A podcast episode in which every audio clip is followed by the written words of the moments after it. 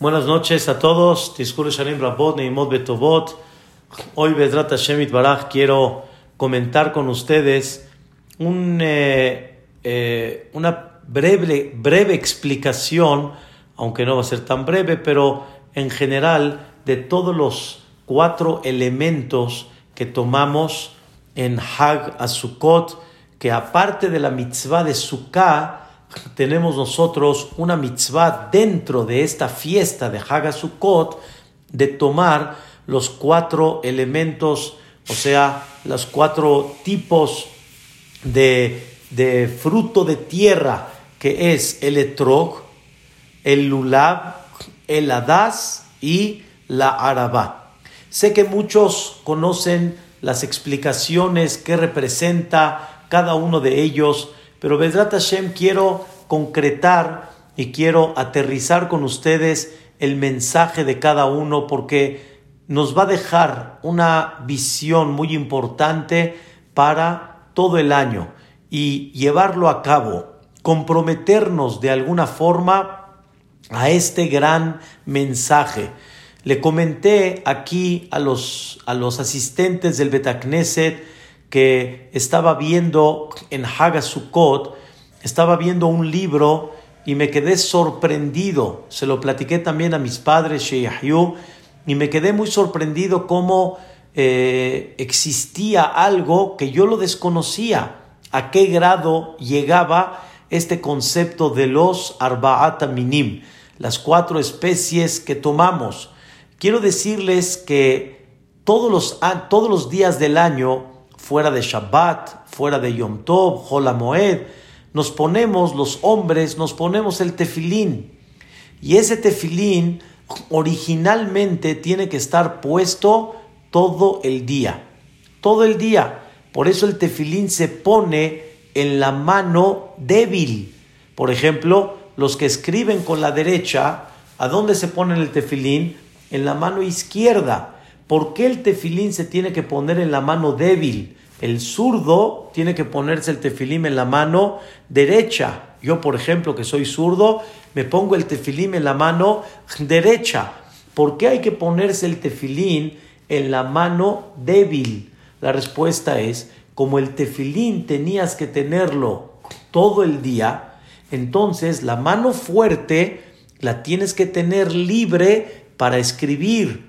La mano fuerte la tienes que tener libre para comer la mano fuerte la tienes que tener débil, eh, eh, libre, para poder manejar, para poder hacer tu trabajo, etc. Entonces, por eso se pone el tefilín en la mano débil, para que tu mano fuerte pueda tener la libertad y poder tener tu trabajo cotidiano todos los días en todos los aspectos.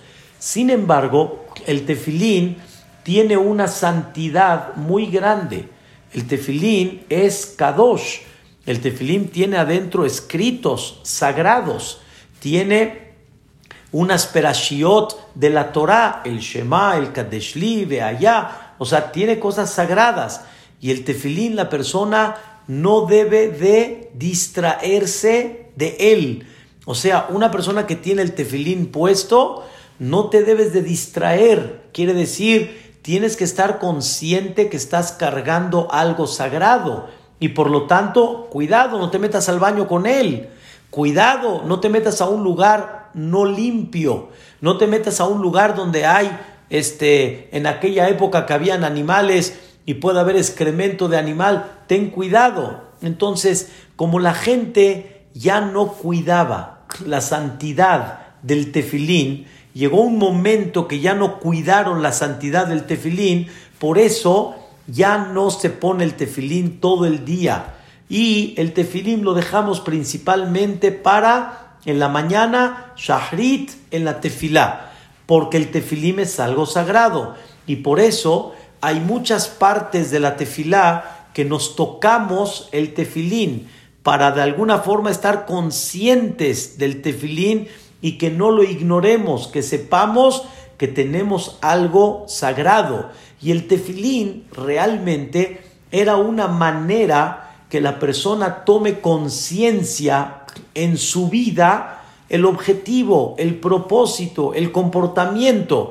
Hagan de cuenta una persona que se, se, se, une a un jajam muy grande como jajam Obadiah Yosef, está al lado de él, pues obviamente su comportamiento es diferente. Su comportamiento va a ser más serio, su comportamiento va a ser con menos relajo. Igualmente el tefilín provocaba anteriormente que la persona tenga una conducta digna, una conducta correcta. Sin embargo, ya no se cuida mucho la santidad del tefilín, por eso el tefilín nada más se pone en la mañana. De la misma manera, vi escrito en este año algo que yo desconocía, pero entiendo la idea, que grandes jajamim anteriormente tenían el ulab y el etrog cargando todo el día. Así como el tefilín lo cargaban, quiere decir, se lo vestían todo el día, Hola Moed, que no hay tefilín, tenían el etrog y el ulab, lo tenían todo el día, cargando frente a ellos, o sea, el ulab y el, y etrog estaban presente el etrog y el lulab estaban a la vista. ¿Por qué? Porque no es nada más cargar un etrog, cargar un lulab, una das y una arabá. Es observarlos. Y al observarlos, comprender qué mensaje te, te, te tienen que dar, qué mensaje tienen que inyectar en ti para que cambies tu visión en la vida. Por eso, queridos hermanos, es muy importante cuando grandes jajamim, una persona los observa, ven cómo agarran estas, estas cuatro especies con una alegría, pero con un respeto y con una santidad muy especial. No tengo ahorita el tiempo porque también son cosas un poquito elevadas y profundas, pero cuando una persona lee lo que uno dice antes de la verajá del lulab, se ve muy claro cómo estos cuatro, estas cuatro especies representan, escuchen bien, que habíamos quedado que es el cuatro, el nombre de Dios. Yud, Ke, Vav, Ke. Y cada uno de los de las especies que tomamos representa uno, una de las letras del nombre de Dios. Por eso está escrito que los jajamim todo el tiempo tenían el etrog y el lulab así, juntos, y no separaban el lulab y el etrog de un lado y de otro, sino cómo tiene que estar, así. Hagan de cuenta que aquí tengo el lulab, porque el lulab se toma en la mano derecha, porque en la mano derecha tengo tres especies, lulab, adas y arabá, y en la mano izquierda tomo el etrog, y no debes de tomarlo así, debes de tomarlo así, a tal grado que dice el Zohar que si lo separas es como si estás separando las letras del nombre divino. Es como si agarro el nombre de Dios, Yud, Ke, Ke, y lo separo. Que según, según la, el código de leyes está prohibidísimo que una persona separe en el nombre de Dios. Por eso el lulab, ¿cómo lo tengo que tomar? Así todo el tiempo. Ah, de repente tengo que cambiar la hoja. Entonces lo agarro de esta forma. O sea, sigo agarrando, le doy la vuelta y lo vuelvo a agarrar así. Pero no separo. No hay que separar entre el etrog y el lulab. Quiere decir que esto es algo muy elevado, esto es algo muy sagrado. Es como si fuera el tefilín. Por eso, grandes jajamim le daban beso al lulab y al etrog, así como le dan beso al tefilín. Hay gente que cuando se quita el tefilín, solo lo besa así. Igualmente, Arbaata Minim, hay que besarlo porque es algo sagrado, es algo que representa realmente el nombre de Dios. Entonces, ya entendimos un poquito que el concepto de las cuatro especies que tomamos no es nada más algo sencillo, es realmente cosa profunda, tiene el nombre de Dios adentro, son cuatro especies, cuatro letras del nombre divino, el nombre sagrado, tenerlo juntos todo el tiempo. Y como les dije, había gente, yo nunca lo vi, pero lo vi escrito que grandes jajamim en las épocas anteriores tenían esos cuatro, esas cuatro especies, las tenían una parte importante del día. Esto nos da una, una, una imagen, qué significa y qué importancia tiene los Arbaat Aminim, las cuatro especies que tomamos. Pero quiero platicar con ustedes en forma simple, en una forma ya a nuestro nivel, qué mensaje nos van a dar las cuatro especies. ¿Cuál es la idea principal que nos debemos de llevar? Yo sé que todos han visto lo que representa Arbaat Aminim en los, en los órganos de la persona, que es principalmente el tema que vamos a hablar el día de hoy. Pero voy a hacer un paréntesis nada más. ¿Cuántos, ¿Cuántas especies tomamos? Realmente son cuatro, pero son cuatro que están divididas en siete. ¿Por qué? Porque tenemos un etrog, tenemos dos arabot, tenemos tres adasim y tenemos un lulab. O sea, si tomamos cuatro especies en total, pero de las cuatro especies se dividen en siete. O sea, yo tomé en total siete piezas. Una pieza de etrog, una pieza de lulab, tres piezas de hadas y dos piezas de arabá. Esto también tiene un significado muy importante. Nosotros en Hagasukot recibimos a siete invitados divididos cada día, pero todos vienen al final. Cada día recibimos al invitado especial. El primer día, la primera noche, el primer día recibimos a Abraham Avinu. El primer día representa ese Gesed de Abraham Avinu, el segundo día a Yitzhak, el tercer día Jacob, el cuarto día Moshe. Hoy en la noche, queridos hermanos, representa a Aarón a Cohen. Aharón, Oheb Shalom, Berodev Shalom. Aharón que amaba la paz y perseguía la paz. El sexto día representa a Yosef y el séptimo día representa David Amelech. Y cuando hacemos Simjata Torah, hacemos siete akafot, siete veces le damos vuelta al Sefer Torah. Cada vuelta representa uno de estos personajes. La primera vuelta es Abraham Avinu, la segunda vuelta es Yitzhak Avinu y así sucesivamente hasta llegar a David Amelech. Es muy interesante todo este tema tan hermoso y que nos llena de espiritualidad de lo que representa Hagasukot. Por eso tenemos cuatro especies, pero dividido en siete piezas. Vamos a, ver, el etrog y el lulab es una pieza. Adás son tres. Arabá son dos. ¿Cómo lo dividimos? Muy simple. El Adás es Abraham, Isaac y Jacob. Son tres piezas. Abraham, Isaac y Jacob son los tres patriarcas. ¿Qué creen? La Arabá, ¿quién representa? Musa o Aharón. Moshe y Aharón son los dos que siempre vienen juntos. El lulab representa a Yosef Tzadik y el, el etrog representa a David Amelech. Ese etrog, queridos hermanos, que es el, el fruto bello, el fruto bonito que una persona toma, que representa el corazón de la persona, como vamos a estudiar. ¿Ese quién es? Ese es David Amelech. Y David Amelech se considera como el corazón de todo Am Israel, porque David Amelech tuvo la Neshama de Adam Arishon. Seguramente habrán escuchado la, la, historia que está escrita en nuestros sabios que Adam Arishon, por inspiración divina, Adam Arishon vio todas las generaciones que iban a venir, iban a salir de él y vio a Dama Rishon, a David Amelech, que no iba a vivir.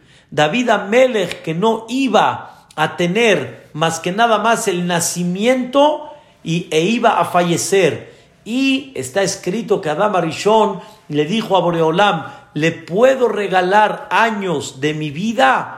Y Dios aceptó. Son, son cuestiones interesantes que Dios no le pudo dar vida a David Amelech, pero escuchen un poquito la idea. David Amelech vivió 70 años. Adama Rishon tenía que vivir mil años y Adama Rishon vivió al final 930 años. Le regaló 30 años a David Amelech. Dicen los libros sagrados, esos 70 años de David Amelech, ¿de quién vienen? De Adama Rishon. De Adama Rishon. Y Adama Rishon tenía todas las almas del mundo. Adama Rishon tenía todas las almas del pueblo de Israel. Quiere decir que David Amelech recibió 70 años del alma de quién? De Adama Rishon. Entonces David Amelech es como si fuera el corazón de todo Am Israel. Por eso David Amelech editó un libro que nos ha acompañado hasta el día de hoy. Un libro que no deja de ser el eje central de todo Am Israel. Que todos se encuentran en ese libro encuentran sus situaciones, encuentran sus detalles, sus problemas. ¿Cómo se llama este libro? El Salmos. Es el Teilim. Y David Amelech hizo el Teilim y en ese libro David Amelech puso a todo a Israel. Porque David Amelech tenía el alma de Adama Rishon, de todo a Israel. Por eso David Amelech representa el corazón es muy interesante y representa el etrog. Es muy interesante ver qué tan bonito es entender las cuatro especies que una persona toma todos los días de Hagasukot. Quiero decirles, queridos hermanos, esto es realmente un paréntesis, pero es parte de la clase. Los cuatro elementos representan en general lo que hay en la tierra hay fruto, hay tipo árbol, que es el lulav, hay, hay, hay este, hojas como la arabá, hay la ruda que representa como si fuera una flor, o sea, los, en, en términos generales, los, las cuatro especies representan lo que nace de la tierra. ¿Y qué pedimos con estas cuatro especies? pedimos desde el día de Sukkot, pedimos por las lluvias. Pedimos lluvias, aunque México está terminando su época de lluvias, pero desde hoy estamos pidiendo para las lluvias que van a venir primeramente Dios en la próxima época, en verano, en nuestro país y cada país en su país. Sukkot es el momento que Dios define la cantidad de lluvia que va a mandar en cada país y la cantidad de agua que se van a llenar con ellas las presas, se van a llenar los pozos y Dios con eso nos va a permitir poder tener agua en la casa. Una vez cuando estaban arreglando el, la presa esa, la que está aquí a, a 80 kilómetros, cuando supe a cuántos kilómetros está la presa que nosotros recibimos agua de ella, estaba yo impactado, impactado. Agarras el coche, haces una hora para llegar allá, hora y pico para llegar allá.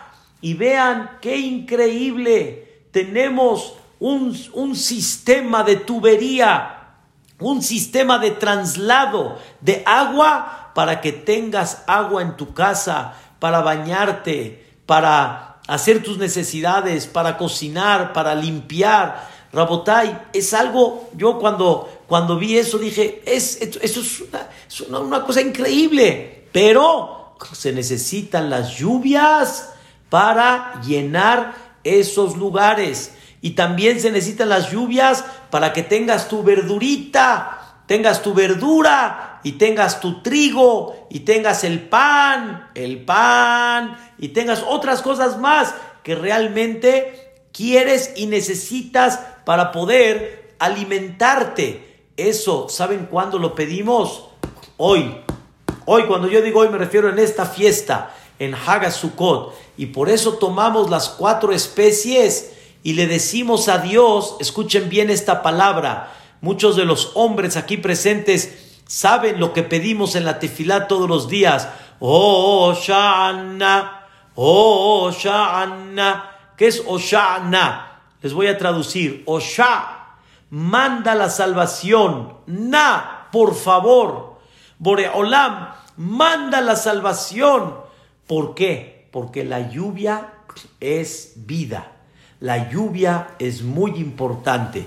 Es verdad que ya no somos gente de agricultura, ni tampoco somos gente de trabajo de campo, pero la lluvia es muy importante y la lluvia es muy esencial y le pedimos a Dios todos los días que por el mérito de Abraham que no falten lluvias. Es el primer día. Por el mérito de Isaac que no falten lluvias. Por el mérito de Jacob que no falten lluvias. Y así sucesivamente hasta llegar al séptimo día que le llaman Oshana Rabbah. Oshana Rabbah quiere decir pedimos mucho más de lo que pedimos cada día de Hagasukot en vez de dar una vuelta al Sefer Torah para pedir por las lluvias, pedimos siete, siete vueltas le damos al Sefer Torah y le pedimos a Dios.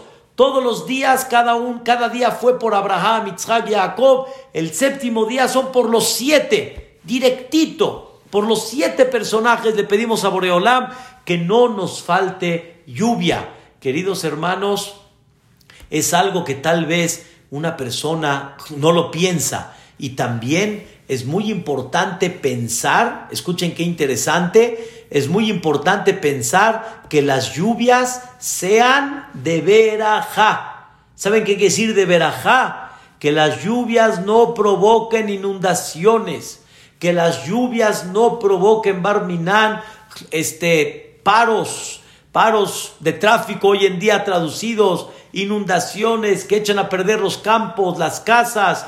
Ustedes conocen el río Templanza, el río Templanza lo conocen, ahí en, la, en donde está Fasja, ahí es el río Templanza. Cuando llueve así duro, se forma un río, pero tremendo. Río Templanza, y hay muchos de esos. Ya me dijeron, hay el río Radiatas, y hay otros más ríos por, por repartidos aquí en México. Le pedimos a Boreolam, Boreolam, mándanos lluvia que sea de verajá. Lluvias que llenen las presas, lluvias que llenen los, los pozos, lluvias que abastezcan los árboles, abastezcan la vegetación, lluvias que siempre sean de verajá. Y eso cuando lo pedimos ahorita. Ahora, ¿qué creen? Hacemos nosotros un movimiento con las cuatro especies, hacemos un movimiento, empezamos Ahorita no voy a explicar mucho. Empezamos del sur, después nos vamos al norte, después al este y al oeste. Es cuando hacemos el Odulamonai y nos volteamos con las cuatro especies. Y después al otro punto cardinal.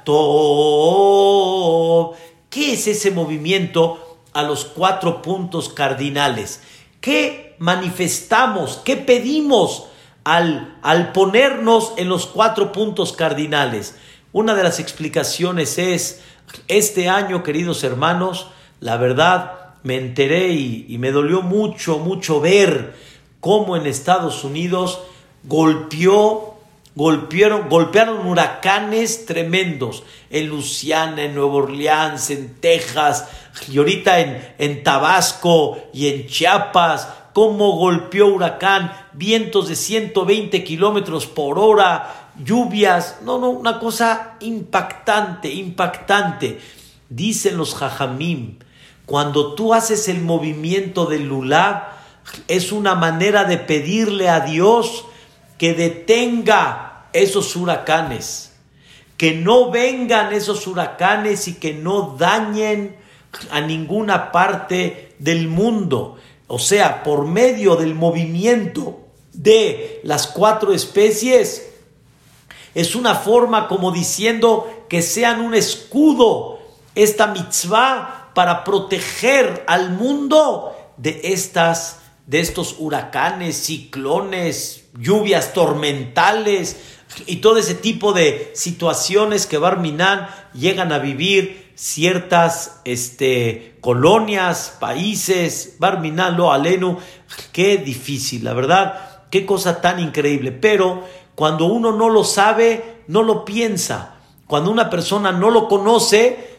hace el movimiento y no sabe de qué se trata no sabe qué está pidiendo con eso. Y es importante que la persona se ubique y que la persona aprenda a pedir por esto que hablamos. Lluvias, lluvias en su tiempo, lluvias de verajá, lluvias que Vedrat Hashem abastezcan los lugares para que tengamos agua en la casa, lluvias que no inunden y por otro lado evitar por medio de esto evitar y pedir a Boreolam que evite huracanes y vientos, tornados y todo tipo de cosas que Barminan puedan dañar muchas zonas en el mundo. Regresando al punto que habíamos comenzado, tenemos las cuatro especies, el etrog, lulab, adas y araba. Queridos hermanos, el etrog representa el corazón de la persona porque la forma del etrog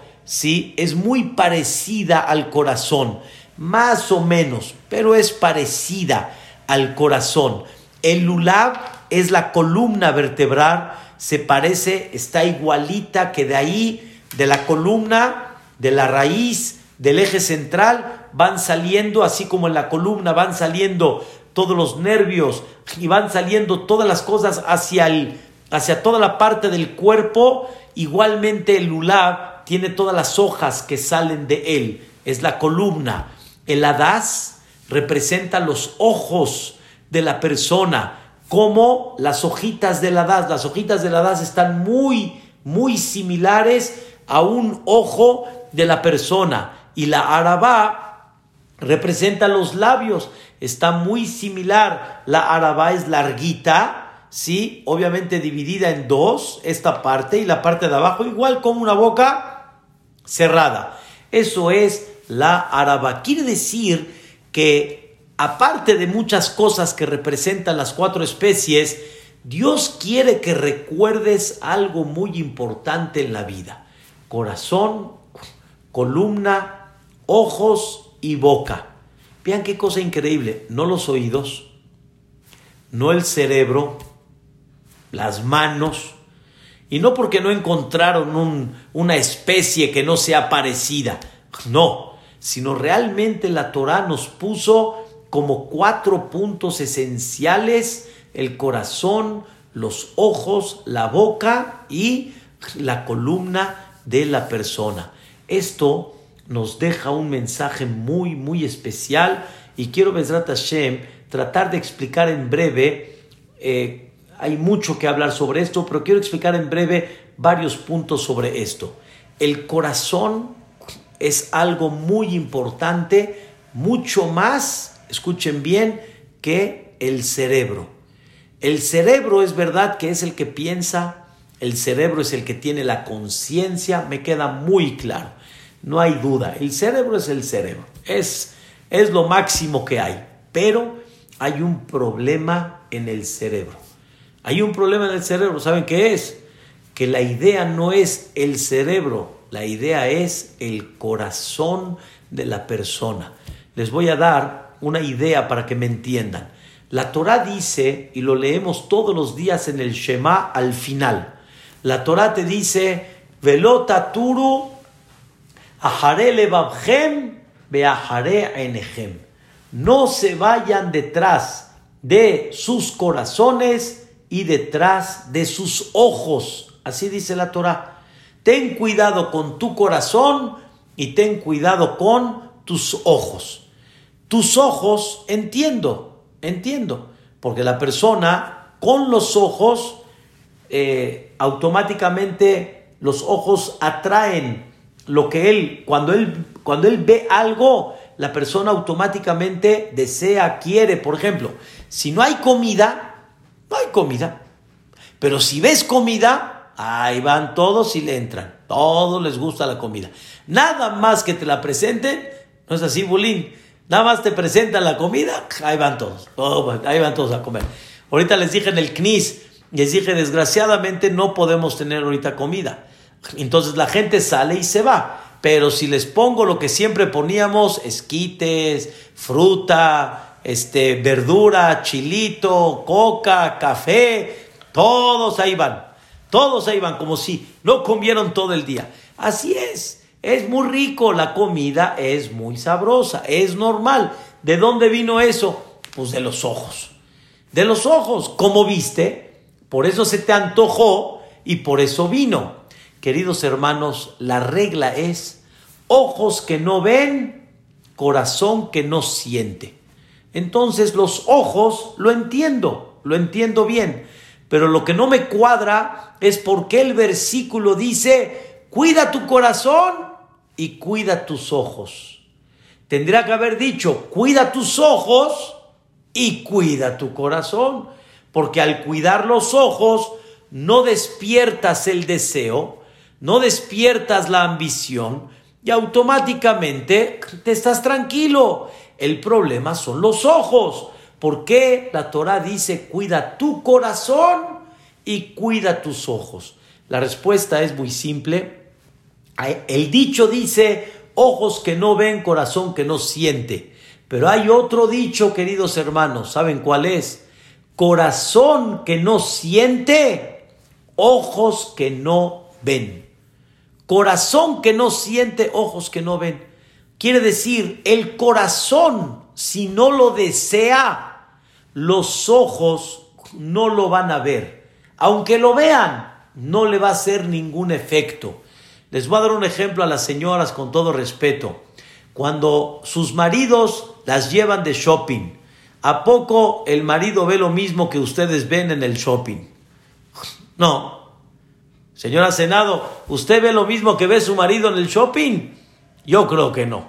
La verdad que no. ¿Por qué? Pues porque la, la mujer ve lo que quiere ver y el hombre no quiere ver lo que la mujer sí quiere ver. Así es. Es, es una realidad. ¿De qué depende? De lo que hay en el corazón natural de una mujer y de un hombre. No todos ven lo mismo. Porque cada persona ve según lo que tiene en su corazón. Si una persona en su corazón no tiene deseo a, automáticamente no lo va a ver, o sea, no le va a interesar, aunque lo vea, ni le va a llamar la atención. Por eso dice la Torah, trabaja tu corazón. Antes de que me digas, trabaja los ojos, trabaja tu corazón, en otras palabras, cambia tus valores de la vida. Cambia tu objetivo y tu percepción en la vida comprende qué se llama valorar. ¿Valorar qué? ¿Qué valoras? ¿Qué valoras realmente? ¿Qué anhelas en tu vida? Cuando una persona cambia lo que hay en el corazón, es otra cosa completamente. Leí una historia de un jajam que hoy en día es un conferencista muy, muy eh, popular en, en Eretz Israel, Mishkovsky, contó una historia impactante, una historia impactante. Hace muchos años, no sé si recuerdan muchos, a ver Johnny, si usted recuerda cómo había gente que cuando tenían niña, como que, mm, mm, ¿qué tuviste? Le daba pena decir todavía que tuvo niña. Mm, así, Ani, ¿tuvo niño? Oh, héroe. ¿Tuvo niña? así. Entonces, los marroquín los marrocanos de Marruecos son un poquito muy aprensivos a los niños, o sea, que, que, tenga niño, que tenga niño. Escuche la historia.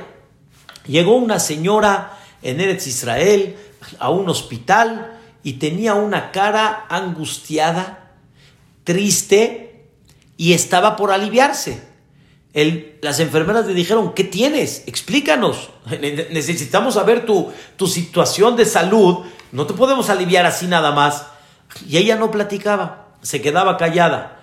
De repente llega el doctor, el profesor, y en ese momento le dice, mire señora, no vamos a arriesgar ni su vida ni la de su bebé. Platíqueme de qué se trata. Si no, vayas a otro hospital que la alivien. No vamos a tomar responsabilidad.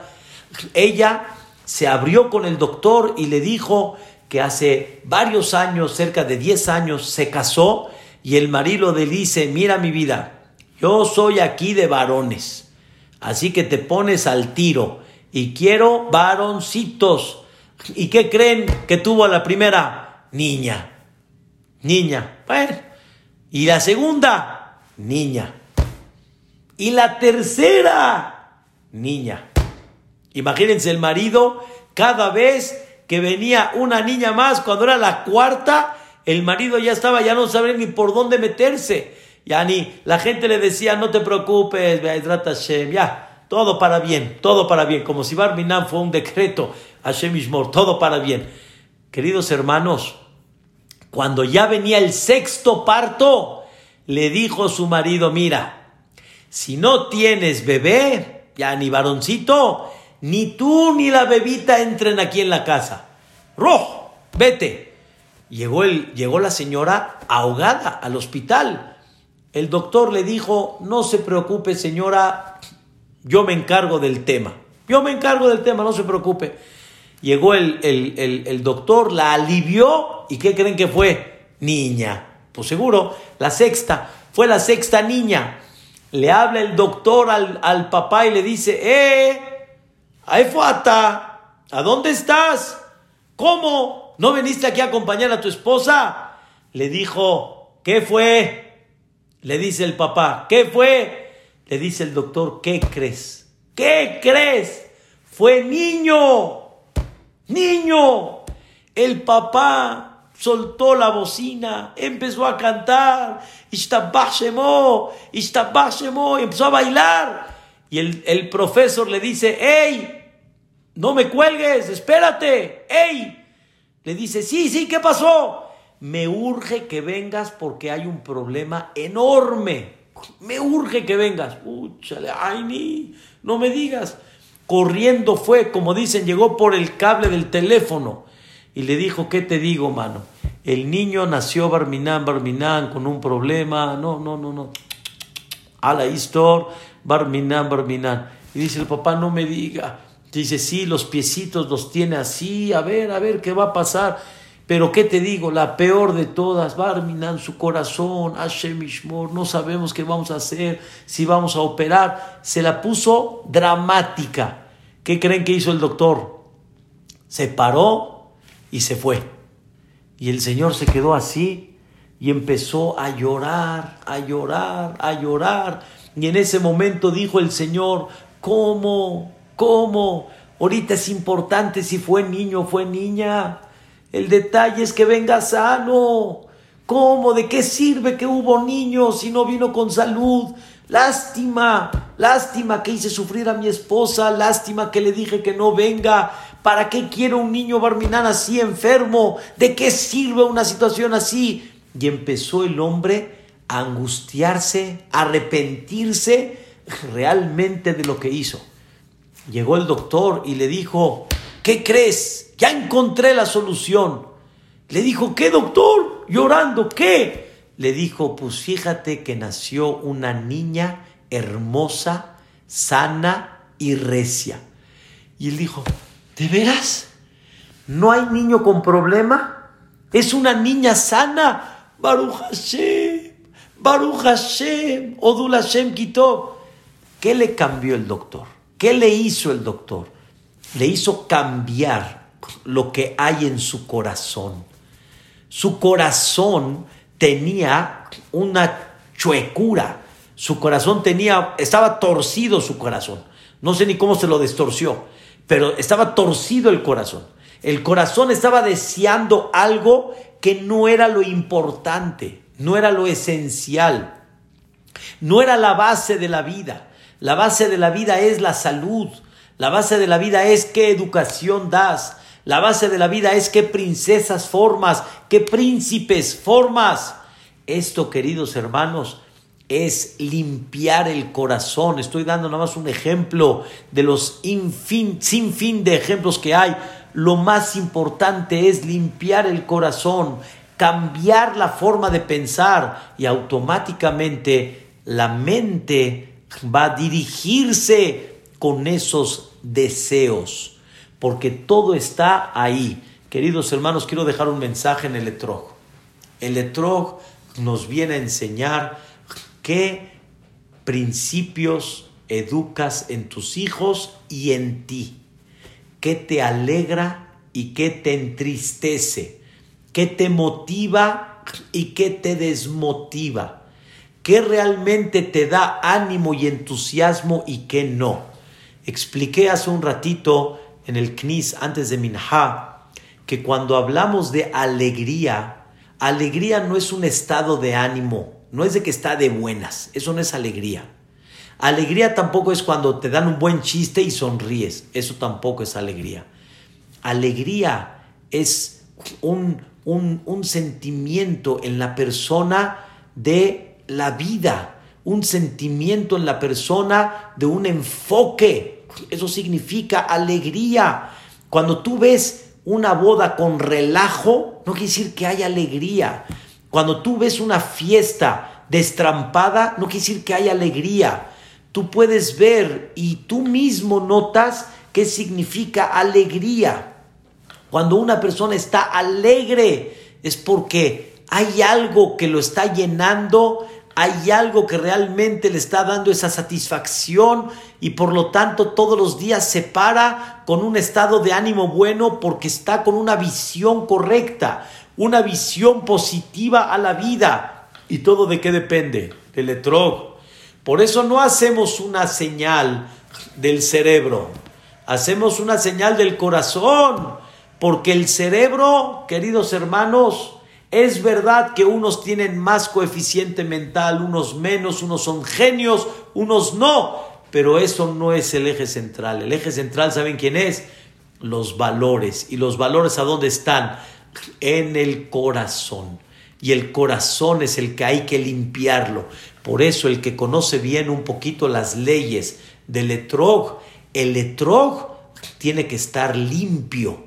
Y mientras más limpio esté, el etrog es más bello porque el etrog representa el corazón y el corazón tiene que estar limpio. Hay veces una persona dice, este tiene un corazón puro. Corazón puro quiere decir que tiene pura bondad, que tiene generosidad. Este hombre no tiene celo, este hombre no tiene envidia, no es egoísta. Este hombre abre su corazón a los demás. Ese tiene un corazón de oro. Siempre hablan, yo nunca escuché, este tiene una mente de oro, este tiene buen cerebro, no. Buen corazón, corazón puro, corazón de oro, porque todo está donde? En el corazón. Es muy importante, queridos hermanos, trabajar el corazón. Número dos, hay que trabajar la columna. La columna, ¿saben qué quiere decir? Cómo una persona está parada. Cómo una persona está parada.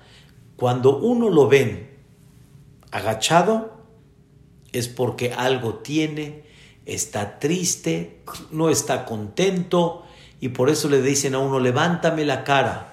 Cuando una persona está con la cara levantada, se da uno cuenta que la persona va en camino, va bien y, la, y el lulab viene a representar esa columna. Pero esa columna, queridos hermanos, no se puede levantar si no tiene hojas que nacen al lado de esa columna. Y esas hojas son los frutos que una persona hace con sus acciones. La persona tiene que llenarse de hojas. La persona tiene que llenarse de acción la persona tiene que llenarse de esa columna que esté llena de hojas y eso es lo que le va a permitir a la persona estar como, estar parada, estar bien. Y realmente hay muchas cosas que no debemos de permitir que entren en la casa, que se hagan en la familia, porque eso lo que provoca es hasbe shalom, caída, y no provoca que la persona esté parada tenemos tres adasim. Tres adasim y en cada hadas tenemos tres hojas en cada circunferencia. O sea, los, el hadas está compuesto, digamos que este es el hadas, y viene tres hojas, tres hojas, tres hojas, tres hojas en la misma circunferencia. Pueden darse cuenta que en la misma circunferencia hay tres hojas en cada una, que representa, hay dos ojos, no hay tres, pero hay tres, porque son los dos ojos y la pregunta es el tercer ojo que está aquí. Y ese tercer, ese tercer ojo tiene dos explicaciones. Una, como explicamos en el etrog, según el deseo es lo que tú vas a ver. Y explicación número dos, aprender a ver a futuro. Que no veas nada más el presente, sino que utilices la mente para construir el, el futuro en el presente en el que tú estás. Y eso representa el Hadas y la Arabá, que representan los labios de la persona te viene a enseñar, cuida tus labios, cuida mucho lo que sacas de la boca. Hay un mensaje muy importante, la arabá no tiene ni olor ni sabor. Por eso dicen que la señal del COVID es la arabá. No tiene ni olor ni sabor. Esa es la, esa es la.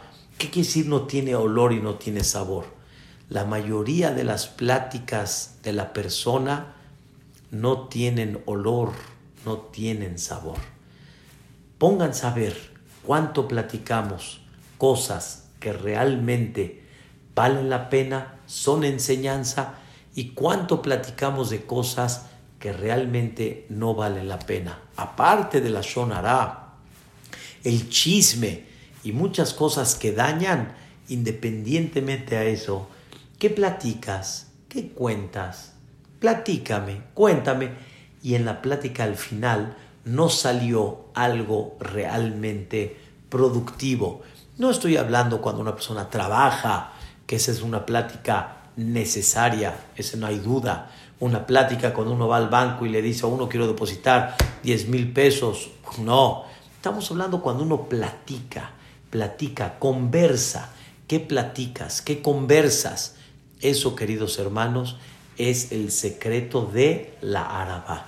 La arabá viene a enseñarte, hijo mío, que tu arabá, que tu boca, perdón, no sea como esa arabá. Que no sea como esa arabá que no tiene ni olor ni sabor. Y no nada más eso, sino echaste a perder cosas. Sino que tu, que tu boca siempre saques cosas bellas de ella para que realmente sea todo productivo. Vimos en breve qué representan estos Arba'at Minim. En breve, estas cuatro especies son sagradas, representan el nombre de Dios. Hay que tenerlas juntas. Había gente que la tenía todo el día como el tefilín. Gente que besaba las cuatro especies. Son sagradas. Independientemente, pedimos con ellas las lluvias. Hay que pedir lluvias, lluvias de verajá, lluvias que haya Vedrat Hashem para tener agua en casa, lluvias para que haya Vedrat Hashem producción en la tierra. Pedimos con los movimientos del Lulab que no haya Hasbe Shalom, vientos que dañen, huracanes, ciclones, tornados, barminal, que haya Vedrat Hashem tranquilidad en los países en ese aspecto. Y por último, principalmente observar estas cuatro especies, limpiar el corazón, limpiar los ojos, limpiar la boca y tener una columna bien parada. Queridos hermanos, es algo fascinante la Torah y los mensajes que nos dejan y vivir de esta manera es otra cosa. Es bellísimo cuando una persona comprende lo que hace y el por qué de alguna manera, el por qué lo hace.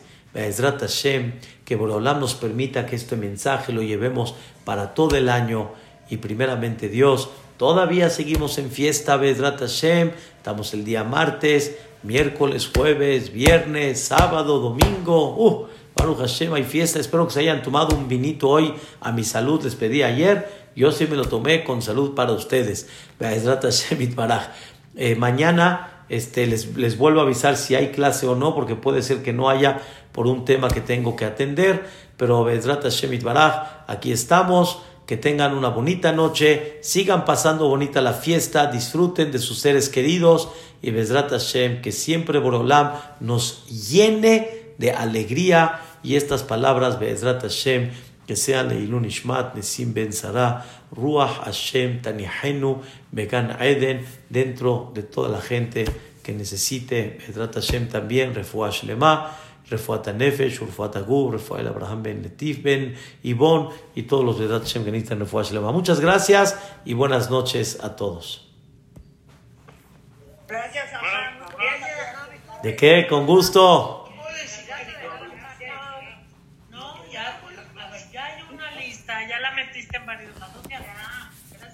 This is